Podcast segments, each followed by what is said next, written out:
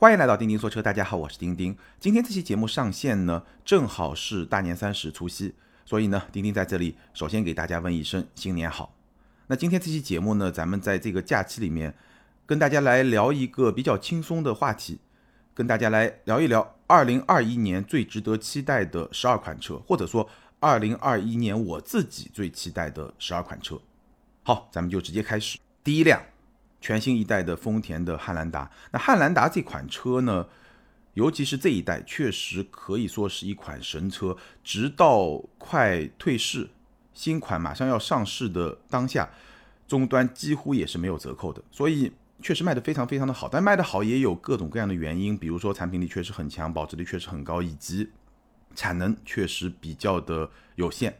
那新一代的汉兰达呢？其实二零二零年下半年的时候就有呼声要来，但是呢，我们知道去年北京车展，我记得我报道北京车展的时候，很多朋友都在关注汉兰达有没有来，但最终呢没来。当然了，去年的北京车展从上半年延迟到了下半年，所以呢，新一代的汉兰达直到今年二零二一年才会正式登陆中国市场。那这款车关注度非常高，我觉得一方面的原因是老款，就是。现在还在卖的这一款就卖得非常的好，价格也非常的坚挺。那另一部分原因呢？新款的汉兰达终于是用上了 TNGA 架构，所以这辆车它的驾驶的品质，包括说它在科技配置上的一些配置，大家的期待度也是比较高的。那这款车关注度非常高，也是非常的正常。我们现在呢能够看到关于全新一代汉兰达的一些信息，你看它的官图，整个的外观，我不知道大家是怎么来看，我自己的感觉呢？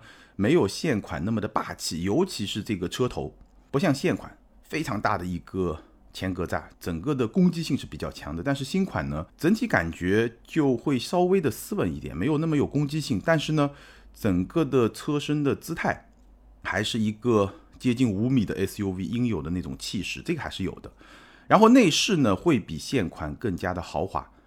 这个提升是比较明显的，包括车机也是有升级的，相比现款是有升级的。但是呢，我个人觉得，对于丰田系这些产品的车机，大家最好还是不要抱太高的期望，因为丰田在这一块确实相比那些豪华品牌，包括一些德系的对手呢，会动作更慢一点。但无论如何呢，我觉得全新一代的汉兰达，其实大家听我这么说啊，真的也没有特别多让人。特别惊艳的这种以前没有的一些产品点，但是呢，根据它现款的这种产品力，包括说新的平台能够在主动安全方面，能够在辅助驾驶方面，包括能够在内饰的豪华感方面、操控的品质方面，给它稍微有所提升，可能也就提升百分之十、百分之二十。但是呢，本来已经很平衡很强的一款车，再提升百分之十、百分之二十，仍然会是同级非常非常有竞争力的一款标杆的车型。那汉兰达这款车呢？我觉得最大的看点，全新一代汉兰达是它会出一个一汽丰田的版本，有可能这款车的名字叫皇冠陆放。现在已经有些信息出来，有可能叫皇冠陆放，会把皇冠这个车型的品牌名字重新用上。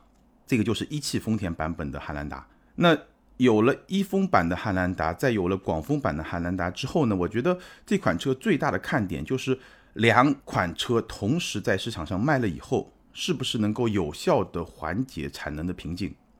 也就是说，新款的汉兰达包括皇冠陆放能不能不再加价了？或者说加价的时间会比较短，不会像现在这一代车型几乎整个生命周期都在加价？这个我觉得是一个很重要的观察点。那如果对这款产品感兴趣的朋友呢，你也可以两款车都看一看，一丰的版本、广丰的版本都可以看一看。一般情况下来说，一丰的这个版本，因为它名气没那么大嘛。它的配置这些方面反而性价比有可能比广丰的那个新一代汉兰达会更高一点，那大家可以对比着来看一看。好，这个是第一款车，新款的丰田汉兰达。那其实我觉得对丰田来说，汉兰达一定是卖得好的，根本是不需要任何操心的。那二零二一年，其实丰田的 SUV 家族里面有另外一款车，可能是丰田自己会更看重的。那我觉得我们也是可以特别关注一下的。什么车呢？这个车叫丰田 Harrier。丰田 Harrier 这款车呢，预计会在二零二一年的四季度上市，而且同样会是有一丰的版本和广丰的版本，两款车一前一后，几乎是同时上市。那这是一款什么样的车呢？我们先看一下它的车身尺寸啊。海外版 Harrier 的车长是四七四零，轴距是二六九零，什么概念？国产的荣放，车长是四六零零，轴距是二六九零，也就是说这款 Harrier 车长相比荣放要长十四厘米，海外版的 Harrier 相比荣放要长十四厘米，但是轴距是一模一样的，所以呢，车内空间大差不差，差不多，可能后备箱空间会更大一点。那后排的空间呢？我觉得基本上差不多，因为是同一个轴距嘛，而且同一个平台打造的两款车。那 Harrier 在海外的动力，包括引进中国市场以后的动力呢，应该跟荣放 Rav4 是一样的，二点零的自吸加上二点五的混动。所以你可以把这辆车就看作是一辆豪华版的 Rav4，豪华版的荣放，大概可以这么来理解。那这样一来就很有意思了。所以这个车呢，其实。我在音频节目里面就不说它长成什么样了，大家可以找图片去看一看。Harrier 这个车是看得到的。我们在之前也做过一个大概四五分钟的短视频来介绍 Harrier 这个车，大家有兴趣也可以去看一看。那这个车呢，它登陆中国市场以后，我觉得看点还是挺多的。第一，作为一个豪华版的 Rav4，它能够在多大程度上去补足荣放的短板？我们说荣放的短板，最大的短板两个，第一个内饰，第二个车机。那 Harrier 有没有可能在一定程度上，或者说能够在多大的程度上补足这两个短板？第二更有意思啊，就这个车它会怎么定价，以及它在市场终端会有一个什么样的成交价？因为它的定位就是一个，我基本上可以说它是一个 A 加级的 SUV，因为 Rav4 是一个 A 级的 SUV，对吧？那丰田 Harrier 车身尺寸、轴距跟 Rav4 是一样的，但车长会更长一点，所以它就是一个 A 加级的 SUV。这么一款车，它会是一个什么样的定价？毫无疑问，它的定价肯定会比荣放稍微高一点点。但是呢，我觉得会比途观 L 稍微低一点点，因为途观 L 自己已经把自己定位成了一个 B 级的 SUV。那现在终端的价格呢？途观 L 基本上比荣放要贵那么三四万，我说官价。所以呢，非常大概率，我觉得丰田 Harrier 的官方定价会比荣放略高，但是会比途观 L 便宜。大概是这么一个中间的价格区间，但是它的成交价有望全面超越途观 L。这话怎么说呢？因为途观 L 现在终端的折扣非常大，基本上跟 Rav4 是差不多的，甚至还要再便宜一点点。所以 Harrier 如果比荣放更贵，包括终端的成交价也更贵的话，那它的成交价就会全面的超越途观 L。所以这个车就会非常有意思，它就会成为。这个细分市场里面最贵的一款 SUV，有点像什么呢？有点像我们之前说的 Align 和凌尚，丰田马上要上的 A 加级的轿车，也是同级里面唯一的 A 加级的轿车。我是说从成交价的角度来说，真正能够对得起 A 加级这个定位的产品。那 Harrier 也有可能成为同级里面唯一的。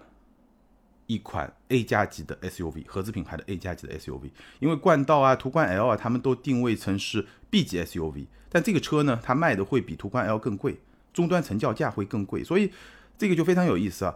从丰田的这个 A 加级的 SUV 和 A 加级的轿车，从这两个产品点来看，丰田正在非常密集的布局来全面的挑战大众，而且。至少在当下这一代产品，好像丰田的产品力或者说品牌力、溢价能力会比大众更强，这个是一个很有意思的看点。所以这款车我自己也会非常的关注。好，第三款车是大众的 ID 四。那 ID 四这款车呢，其实在二零二零年已经有亮相，现在大家在媒体上应该也已经能够看到一些关于。这款车的报道，其实这款车是两款车，一汽大众的版本叫 ID.4 Cross，补贴后的价格是十九万九千九到二十七万九千九。那上汽大众的版本叫 ID.4 X，补贴后的价格是十九万九千八百八十八到二十七万两千八百八十八。基本上两款车的价格是完全一样的，都是二十万不到一点点，然后呢一直到二十七万多一点点，不到二十八万，这就是两款车的价格。而且配置也是几乎一样的，就是说它的几个配置完全是对应的。我就拿 ID.4 Cross 一汽大众这个版本来做例子，来给大家简单的分析一下。那 ID.4 X 上汽大众版本呢稍微有点差异，但是大差不差。它是一个低配，三个中配，一个高配。低配呢单电机一百二十五千瓦，然后续航里程是四百公里。中配呢是单电机一百五十千瓦，续航里程五百五十公里。整个的动力和续航都有提升。高配呢是双电机，二百二十五千瓦，续航是五百公里。所以整体上来说呢，中配、低配单电机，但是呢动力是不太一样的。高配呢双电机，然后呢整个的续航呢，低配是四百公里，中配是五百五十公里，高配是五百公里，大概是这么一个组合。中配和高配的电池是一样的，因为高配的性能更好，所以呢续航稍微短一点点，大概是这么一个基本的状态。然后车长大概是四米六，轴距呢是二七六五毫米。车重呢是在一千九百六十公斤到两千两百五十公斤，什么意思呢？我给大家翻译一下。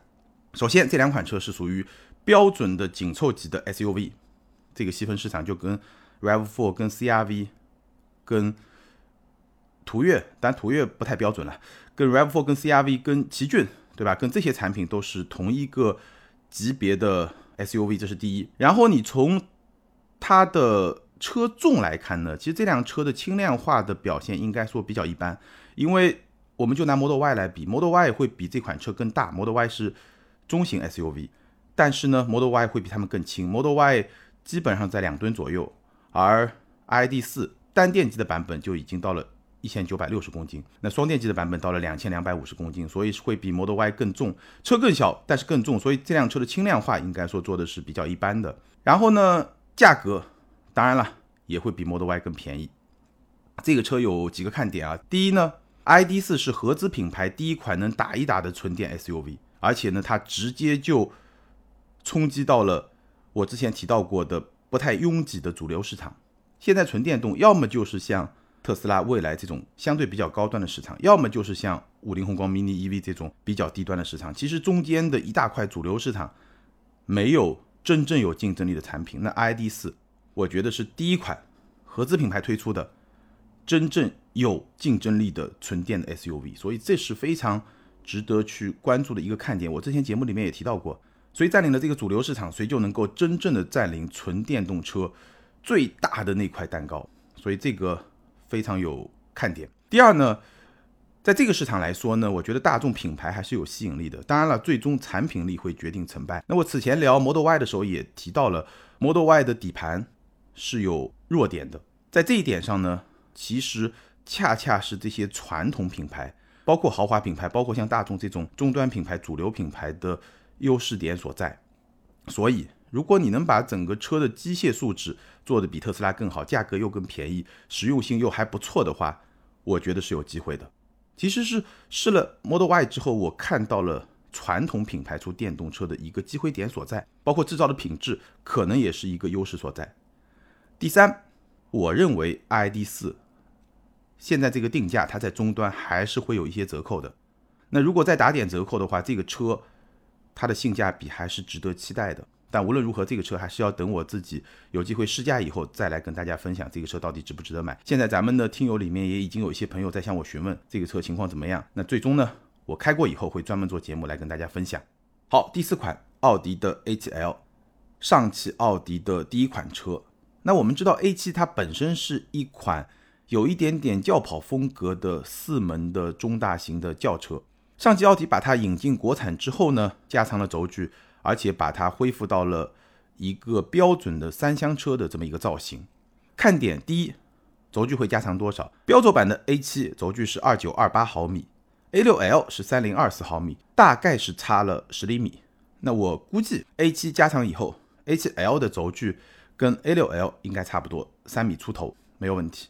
第二呢，它的外观会是一个什么样子？我不太能够一下子想象出来一个标准三厢车样式的 A7L 会是一个什么样子，会跟 A6L 很像吗？反正看到实车之前吧，我脑子里面能够想象出来的这种形象，肯定是没有标轴版的 A7 那么的个性化。这个大家可以期待一下。那第三呢，就是它的价格。我相信 A7L 的价格应该会比 A6L 稍微贵一点点，但是呢，也不会贵太多。那现在 A6L 的终端实际的成交价格，相比宝马五系，相比奔驰 E，应该说是有一个比较大的落差的。同等配置，基本上落地的裸车价要差五六万，这个价差是有的。那 A7L 七比六大，对吧？能不能正面的去对抗奔驰的 E，包括宝马的五？这个是值得去看的，而且呢，A7L 如果加上 A6L 这两款车的销量，那肯定会比竞品的销量更好。所以呢，上汽奥迪来了以后，其实会对 BBA 在中国市场的这么一个竞争的格局带来一些新的变化，这个肯定是会有的。好，下一款车呢，宝马的 iX，一款中大型的纯电 SUV，特斯拉 Model X 的直接竞品，造型非常的前卫，很大很大的鼻孔，纵向很长的一个鼻孔，加上很细的车灯，所以整个的造型，我相信啊，真的。对于年纪比较大一点的消费者，可能接受度会非常的低，很难接受。但是呢，对年轻人来说，接受度又会很高。所以，宝马在新的这些电动车的产品上设计上，不管是 iX 还是 i 四，真的，我觉得是对的。就真的你需要给出非常不同的一种设计的风格，就像四系、就像 M 三的这种设计的风格一样，你必须要更激进、更前卫、更有。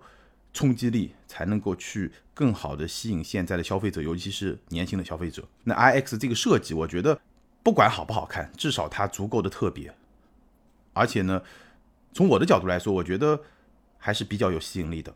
然后这辆车呢，车长跟 X 五差不多，车高跟 X 六差不多，车轮的尺寸跟 X 七差不多。脑补一下。车长跟叉五差不多，车高跟叉六差不多，车轮的尺寸跟叉七差不多。也就是说，这是一辆 SUV，但是呢没有那么高，轮子又很大，所以呢整体上来说是一个比较前卫的设计，又非常运动的这么一辆中大型的 SUV。整个内饰的风格也是极简前卫的一个风格，用上了六边形的方向盘，这个在量产车里面，至少在宝马的体系里面是没有出现过的。双联屏，十二点三英寸加上十四点九英寸的双联屏，这辆车车内的物理按键的数量大幅的减少，但还没有到完全消失的这么一个程度。然后还有一些水晶的装饰，所以整个车内饰给人的感觉，科技和豪华，我觉得结合的还是会比较的好。当然了，主流的这个风格还是极简和科技，相对来说豪华是一个背景，大概是这么一种风格。这辆车值得说一说的最大的亮点是它的数字技术。现在我们能够看到的一些官方的材料，这是第一款五 G 的宝马，采用了全新一代的数字架构，它整个车辆的运算能力相比于现款的宝马是一个量级的提升。我忘了是二十倍还是三十倍，是一个量级的提升。而且呢，它用到了最新一代的 iDrive 的车机，所以这辆车在数字技术方面，相比现在我们在马路上能够看到的任何一款宝马。都是全新一代的产品，都是一个迭代的一个产品。动力方面，五百马力，百公里加速在五秒之内。然后呢，它会搭载超过一百度电的电池组，WLTP 的续航里程是六百公里。WLTP 什么概念呢？我们中国市场现在用的 NEDC 的标准是一个最基本，或者说是一个最不真实的一个标准。大概一个什么样的概念？我。打个比方吧，NEDC 一千公里大概相当于 WLTP 九百公里，大概相当于 EPA 八百公里。NEDC 是上一代欧洲的标准，WLTP 是当下欧洲在用的欧洲的标准，EPA 是美国的标准。NEDC 一千，WLTP 九百，EPA 八百，大概是这么一个关系。所以为什么大家觉得中国电动车的这个续航很虚，尤其到冬天都要打个对折？那除了说电池技术一些特点。对吧？电池在冬天确实续航会有衰减之外，一个很重要的原因就是咱们的这个标准实在是太低了，太不符合真实的情况。其实汽油车的油耗同样是这样的，只不过大家已经习惯了，好像没那么在意，对不对？那这辆车呢？WLTP 六百公里换算到 NEDC 呢，接近七百公里，不算特别的好，应该说是一个从二零二一年的角度来说，一个比较正常的水平。那这辆车的看点呢？我觉得两个，第一个 iDrive。全新一代的 iDrive，号称能够重新定义人车的交互，车机的这种交互到底怎么样？第一，第二，看上去很前卫，但这辆车使用起来是不是和它看上去那样前卫？就它的使用体验是不是也能够非常的前卫，跟宝马的汽油车完全不一样？因为我始终觉得传统品牌，包括豪华品牌，要打造电动车。它需要去继承汽油车的一些精髓，比如说宝马底盘的这种能力，但是呢，从使用体验上来说，它又需要跟汽油车有非常明显的区隔，否则你一开始是很难打开市场的，会比较的难。这个是宝马的 X，是我二零二一年非常非常期待的一款车，也是我之前说的传统品牌第二代的电动车。它从内到外看上去，包括开起来都会非常像电动车，而不是汽油车的电动版。我是这么来理解的。好，第六款车同样是一款非常重量级的电动车，奔驰的 EQS，奔驰 EQ 家族的旗舰车型，采用了和汽油车完全不同的设计风格。所以这个车至于奔驰，就像 iX 至于宝马一样，他们是全新一代的电动车，给人一种全新的感受。跟现在奔驰、宝马那些电动车是完全完全不一样的。那这辆车呢，很炫酷的一个功能叫 MBUX Hyper Screen，什么意思呢？就是全新一代的 MBUX 的一个车机系统，用了三块高清屏幕无缝的融合。脑补一下啊，现在是双联屏，那个车呢，那个系统呢，三块高清屏幕无缝的联合在一起，融合在一起，宽度超过一米四。三块屏加起来宽度超过一米四，然后呢，能够借助 AI 技术来刷新车机的交互体验。所以你看啊，奔驰、宝马好像很有默契，新车里面都把车机、都把人车交互这种体验作为了一个非常重要的卖点和突破点。所以呢，这辆车的看点，我觉得跟宝马 iX 几乎是一模一样。首先，它这套 MBUX Hyper Screen 实际的体验怎么样？第二个，整辆车它是否足够前卫？就是我刚刚说的，是否能让大家感受到这是全新的奔驰，就像 iX 是否能让大家感受到这是全新的宝马一样。我觉得如果能把这一点做到，然后再继承这些传统品牌在机械素质、在制造品质、制造工艺这些方面的优势，他们就有机会去挑战特斯拉，因为各自的优势点还是会不太一样，差一点足够明显。第七呢？顺便我们就说一说特斯拉的新款的 Model S。那这辆车呢，现在在特斯拉的官网上已经可以预定了，已经可以下单了。交付呢，应该是在三季度到四季度。性能非常非常非常的强大。，Play 的版也就是三电机版，百公里加速二秒一。Play 的 Plus 同样是三电机版，百公里加速快于二秒一。二秒的百公里加速是一个什么样的概念？我自己是没有办法想象的，因为我从来没有开过这样的车。我开过最快的好像是两秒七吧，对，应该是两秒七，好像是泰康的 Turbo S。但是现在是二秒一，这个很难想象。反正我觉得你真的全电门加速，驾驶者肯定会有瞬间的晕眩感。当然这个会很快，然后你会适应这种晕眩的感觉。起步那一下子真的是会非常的猛，所以。其实特斯拉造车吧，它还是比较的直接粗暴，它会把一些能够让大家记得住的性能做到非常高的一个水准，然后大家就记得住。然后一些慢功夫，对吧？底盘的调教啊，内饰的制造啊，这些部分呢，我觉得特斯拉并没有直接说我一定要做到有多好，而是说它在制造工艺上去追求更大的。自动化，然后把整个成本能够降下来。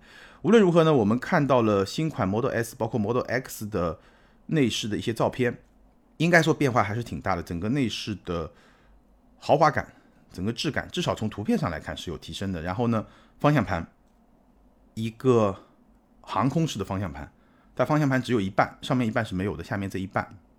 然后呢，用了一个横屏，这个横屏的屏幕也是挺大的，整个车机体验应该也是有所升级的。所以。这个车呢，我觉得还是会非常的期待，因为这个车从发布到现在，应该我如果没有记错，应该已经有七年了吧。也就是说，如果是一辆 S 级或者一辆七系，那应该已经是换代的产品了。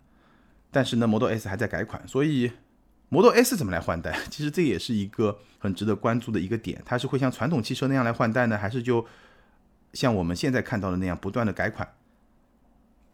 不知道。但是我觉得可能还是得换代，因为改款它对车身的架构很多部分毕竟是没有办法去改的，底盘的调教这个是很难有大的变动，对吧？无论如何，这款车也是非常值得关注的一款车吧，咱们一起关注一下。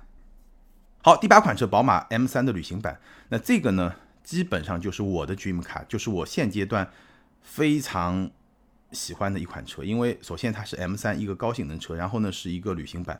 两个结合在一块儿，我看了一些谍照吧，整个感觉确实就是我喜欢的那个样子。但是呢，它会进中国吗？我个人觉得大概率应该是没戏。别说是 M 三的旅行版，连五系这种旅行版、三系这种旅行版，宝马现在也不引进，所以这个就只能看一看。但对我个人来说，是我非常非常喜欢的一款车。好，下面一辆车呢，就非常重要了，全新一代的奔驰 C 级，全新换代的 C 级，外观内饰的风格都会非常靠近全新一代的 S 级。那 S 级的这个设计呢是有所争议的，但是同样的设计放到 E 级，这个争议就会小一点。同样的设计放到 C 级，我觉得几乎就没有争议，因为 C 级本身就是一个相对年轻化的定位，而且呢，这个设计又跟 S 级是一样的，所以我觉得从任何一个角度来说，C 级它的外观内饰是没有任何争议的。那看点是什么呢？第一，年轻化的 C 级一定会刷新 BBA 的竞争的格局，因为我们想一想，之前这三家。奔驰 C，它的标签什么？最有豪华感。宝马三，它的标签什么？操控、运动以及这一代更加的舒适。A4L 呢？这个标签稍微有点没那么清晰，因为科技好像也没那么强。运动这个是后期中期改款的 S L 推出了运动底盘的车型之后一个标签，但事实上除了那个顶配的 S L 是运动底盘之外，中低配的那些车型。主销的车型是舒适型的底盘，我最近也有机会开了一下，整个的感觉跟那个顶配是完全两码事儿，两辆车没什么关系，就从驾驶感受上来说是没什么关系的。顶配确实这个运动底盘是给你一种偏运动，然后整个底盘很紧的那种感觉，但是到了中低配那个舒适型的底盘，还是一个很偏舒适的这么一个调教，整个的操控也绝对不是它的卖点，所以。A4L 它的这个标签就没有那么的清晰，但无论如何，它的设计，尤其中期改款之后，确实会比较的动感。那新款的奔驰 C 来了以后呢，显然它没有上一代产品那么的豪华，豪华气质是不行的，但是标还在。然后呢，整个科技感这一块是会提升的。那这样以后呢，其实你会发现，三款车它们的特点在趋同。在我看来啊，三款车它们的特点在趋同，不像上一代产品那么的差异比较明显，都在往科技化这个方向走。所以这个也是今天很多新的产品进化的一个很重要的方向。我是有这种感觉啊，我觉得虽然可能对我来说机械素质是很重要的一部分，但是呢，在机械素质大差不差的前提下，现在一代的年轻人他可能会对科技感。更有感觉，包括它对车辆的舒适性更有感觉，所以下一代的 C 可能会给大家一种全新的感受。那还有一个看点呢，就是全新一代的奔驰 C，它的高性能版本 C63 MG，它将会搭载四缸发动机加上一个插混的动力。C63 MG 终于也用上了四缸发动机加上一个插混的动力，绝对动力、绝对性能，我相信没问题。但是呢，四缸机给你那种感觉。声浪，这个肯定是没有办法和此前的那些大排量发动机去相提并论的。好，第十款车呢是领克的 Zero，这辆车呢，我觉得从设计风格上来说，是我个人非常喜欢的风格。它是一个列装车的设计，整个的后半部分非常有设计感，而且呢，这个设计呢实用性应该也是 OK 的。车身尺寸四八五零的车长加上二九九九的轴距。电动车就是可以把轴距做的特别的长，这个车身尺寸什么概念呢？基本上跟小鹏 P7 差不多，小鹏 P7 是四八八零二九九八，轴距就差了一毫米，车长呢，小鹏 P7 长了三厘米，所以这两款车基本上车身尺寸是一模一样，轴距也是一模一样。然后领克 Zero 呢，我觉得首先内饰一如既往的非常的炫酷，现在我们知道的信息不多，NEDC 七百加公里，应该说也是相当不错的一个成绩。百公里加速三秒九也不错，所以这款车呢，我觉得打造的思路跟领克一贯的思路是比较接近的，就是我在那些硬指标上一定是要做的还不错的，这个也是很多国产车一定会做到的。然后在设计上做的也是不错的，我觉得这两点，这辆车应该是可以给到我们的。那看点呢，还是那句老话，领克 Zero 看得见的部分很好，那么看不见的部分怎么样呢？这个我们可以一起关注一下。第十一款车，长安的 UNI K。UNI-K 这款车呢，其实已经亮相了，马上应该就要上市了。这是一款中型的 SUV，车长四八六五毫米，轴距二八九零毫米，一个非常标准身材的中型 SUV，这个实用性当然是完全不需要操心的。而且呢，这辆车的外观确实非常的炫酷。一句话来概括，UNI-K 就像是一辆看上去像电动车的汽油车，整个的前格栅，整个那种感觉，UNI-K、UNI-T、长安的这个高端系列，应该说首先在设计上还是给人留下了非常非常深刻的印象。这辆车的看点呢，我觉得它的实用性应该没有问题，车机呢。我不知道能不能比 CS 七五 Plus 有一个比较明显的提升，然后呢，二点零 T 加八 AT 的动力是否会更加的成熟？因为我们此前试驾 CS 七五 Plus 那个二点零 T 的车型，在怠速状态下抖动是比较厉害的，可以说比我开过的很多的三缸车这个抖动都要更加的厉害。一瓶水放在杯架里面，静止怠速，这个水平你能明显的看到它是在抖的。这个我们拍过视频，大家可以去看。但除此之外呢，其实 CS75 Plus 整体的产品力，我觉得还是比较强的。当然，车机也有一些问题。那 UNI-K 作为一个长安下面更高的车系，然后呢，UNI-K 本身一个中型 SUV 比 CS75 Plus 也会更高级，所以它能够把这个点做到一个什么样的程度？是不是能够把 CS75 Plus 我们在测试过程中发现的一些缺点，车机啊、动力啊这些不太好的地方都能够纠正？那如果能够把这些部分都做得更好，再加上它这么一个造型，它这么一个内饰，它这么一个实用的品质，我觉得这个车就能卖得还不错。所以呢，还是要等我试驾以后再来跟大家分享这个车。我自己非常感兴趣，因为真的是自主品牌国产车里面非常让人印象深刻、很有吸引力这么一款车。接下来一款呢，同样是国产品牌自主品牌的车。也是我们今天要分享的最后一款第十二款车，比亚迪的秦 PLUS。这是一辆标准的紧凑级的轿车，或者我们说是一个 A 级的轿车。五十五公里续航的版本，这是一个插混车型嘛？五十五公里纯电续航的版本，十万七千八、十二万三千八两款。一百二十公里的纯电续航版本，十三万三千八、十四万七千八两款。那它的动力呢，跟比亚迪之前的插混的动力有所不同。之前呢，现在叫 DMP，那现在这个秦 PLUS 用的叫 DMI。DMP 呢？P 就是 performance，就我们之前看比亚迪的这些插混的车型，都是百公里加速时间非常短的那些车型，它是强调性能的一个插混的系统。那现在这个 DMI 呢，更加强调效率的这么一个插混的系统。在秦 PLUS 上，1.5升自吸的发动机110马力，再加上一个前电机132千瓦，百公里加速呢7秒9或者7秒3。7秒9、7秒3，一个什么样的概念呢？它当然没有此前。比亚迪的那些插混那么快的加速要慢，但是呢，其实也不慢。我那辆上一代的宝马三二零七秒二，它是七秒九、七秒三，基本上差不太多。所以这套插混是更加注重效率的插混。那在我看来呢，DMI 比亚迪秦 PLUS 是一辆更加恰如其分的买菜车，因为对于买菜车来说，你需要四秒、三秒多、四秒多，包括五秒多，你需要那样的性能吗？一个十万出头的车。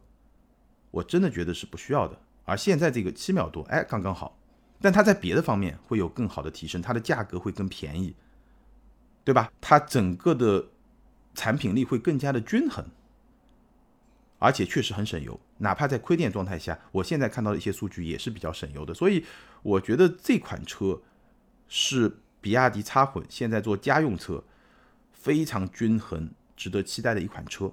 当然了。我也能理解，对吧？更早的时候做插混，如果你不把性能达到一个极致，你就没有办法去打动消费者。但是到了今天，它真正可以做一款真正适合家用的插混的车型，这个还是非常非常值得期待。看点是什么？就是这辆车从静态、从一些数据、从一些技术、从这些方面来看都很好，包括外观设计都很好。那实际用起来是否足够的均衡？这个我觉得还是需要实测以后才能知道。无论如何，这款车也是我非常关注的一款车。好，那以上呢就是二零二一年我自己最期待的十二款车。我看了一下，很有意思啊，就是新能源车、纯电动，包括这种插混的车型，占比非常非常的高，基本上应该是占了一半以上吧。这个其实也能够看出今天的汽车市场确实已经发生了非常大的一个变化。好，那关于。二零二一年，你有哪些特别期待的车型？无论是我提到的，还是我没提到的，欢迎你在评论区留言，跟更多的听友和钉钉来一起分享你的关注和你的看法。还是那句老话，留言和评论永远都是对钉钉最大的支持。那接下来呢，我们来看上一期节目的听友留言。上一期节目咱们聊了特斯拉的 Model Y ID 是诸葛老强。这位听友他说，北方用户对于四驱和长续航是刚需，四驱相比于后驱大大提升冰雪路面的可用性，长续航在冬天也不至于缩水到无法使用。我觉得目前的 Model Y 全驱长续航会在 Model Y 高性能版正式交付后再降一两万，希望降几轮后今年能低于三十万。这位听友的分享还是挺有道理的，北方地区的用户也可以参考一下他的这个观点。下一位听友 ID 是 Macau 二零二幺，他说：“钉钉说下为啥没有选择小鹏 P7？小鹏 P7 呢？我之前也专门聊过，其实那辆车整体上来说有一些我不太满意的地方，但我觉得整体也是一款。”如果朋友问我，我会比较推荐的一款车。那我自己为什么没选呢？几个原因。第一，我最后选的是 Model 3的高性能版，那说明什么呢？说明我想要一辆高性能车。因为电动车它想要实现高性能，成本相比汽油车会低很多。比如说，我现在我刚刚也提到了，我特别特别喜欢这一代的宝马 M3 的旅行版。那首先那辆车不会引进中国，其次就算引进中国，应该也是落地一百万左右的车。也就是说，它需要。三倍 Model 3高性能版的价格，才能买到一辆 M3 旅行版。当然了，那个车它除了性能很强之外，它的底盘整个操控的感觉，毫无疑问会比 Model 3的高性能版好很多，这个没有什么疑问。但是三倍的价格，对吧？这个确实成本也会很高。所以对我来说，买一辆电动车，在能力允许的范围之内，买一辆高性能版。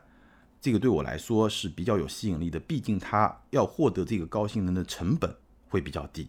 现在市场上，我觉得从驾驶的感受上来说，比 Model 3高性能版更好的，我能够想到的电动车大概有两款。第一呢，就是保时捷的 Taycan，但是那个车太贵了。第二呢，就是 Polestar 二，极星二，那个车的底盘确实会比 Model 3更好，但是呢，那个车也有它自己的一些短板，而且价格确实也比较贵。那小鹏 P7 呢，我觉得。小鹏 P7 它也有性能版，但是呢，小鹏 P7 它整个底盘的调教是偏舒适的，它不是一个强调运动、强调性能的这么一款车。